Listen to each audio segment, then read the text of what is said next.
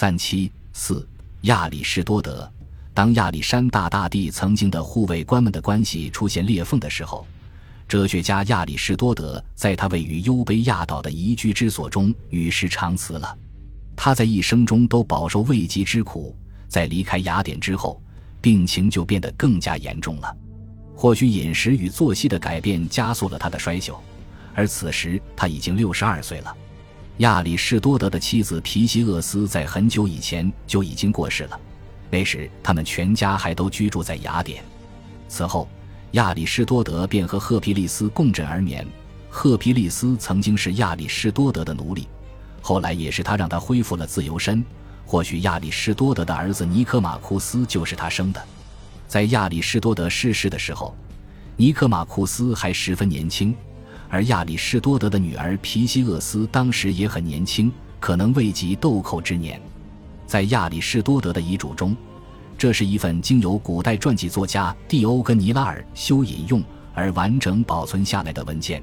他将自己的两个孩子都交给养子尼卡诺尔照料。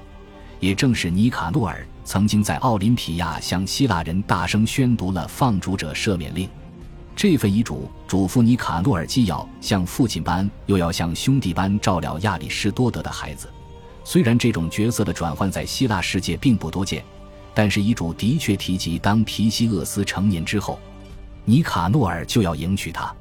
这份遗嘱还包含了对亚里士多德名下财产的详细安排，包括他所拥有的奴隶，他们中许多人将获得自由。亚里士多德为已经成为自己配偶的被士奴赫皮利斯提供了慷慨的赡养条件。他嘱咐尼卡诺尔好好照顾他，因为他曾经真诚地关心我。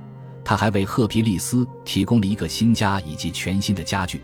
如果他之后还想结婚的话，还能够获得嫁妆和一些仆役。同时，亚里士多德还要求将自己妻子皮西厄斯的骸骨掘出，重新安葬在自己的身边。他还特别指出，这是皮西厄斯在他的遗嘱中留下的嘱托。亚里士多德还特别委托伟大的马其顿军人兼政治家安提帕特作为自己遗嘱安排的主要执行者。同安提帕特的友谊对他来说十分重要，他也为这段友谊付出了沉重的代价。为此，他失去了居住十二年的家园和自己筹建的宝贵学园。现在，在亚里士多德最后的日子里。他想依靠这份友谊来保护自己离世后的家庭，他似乎并不在意此时安提帕特已经被围困在拉米亚，几乎弹尽粮绝。除非亚历山大大帝麾下的哪一位将军可以从亚洲回师救援，否则他保全自己的希望将会十分渺茫。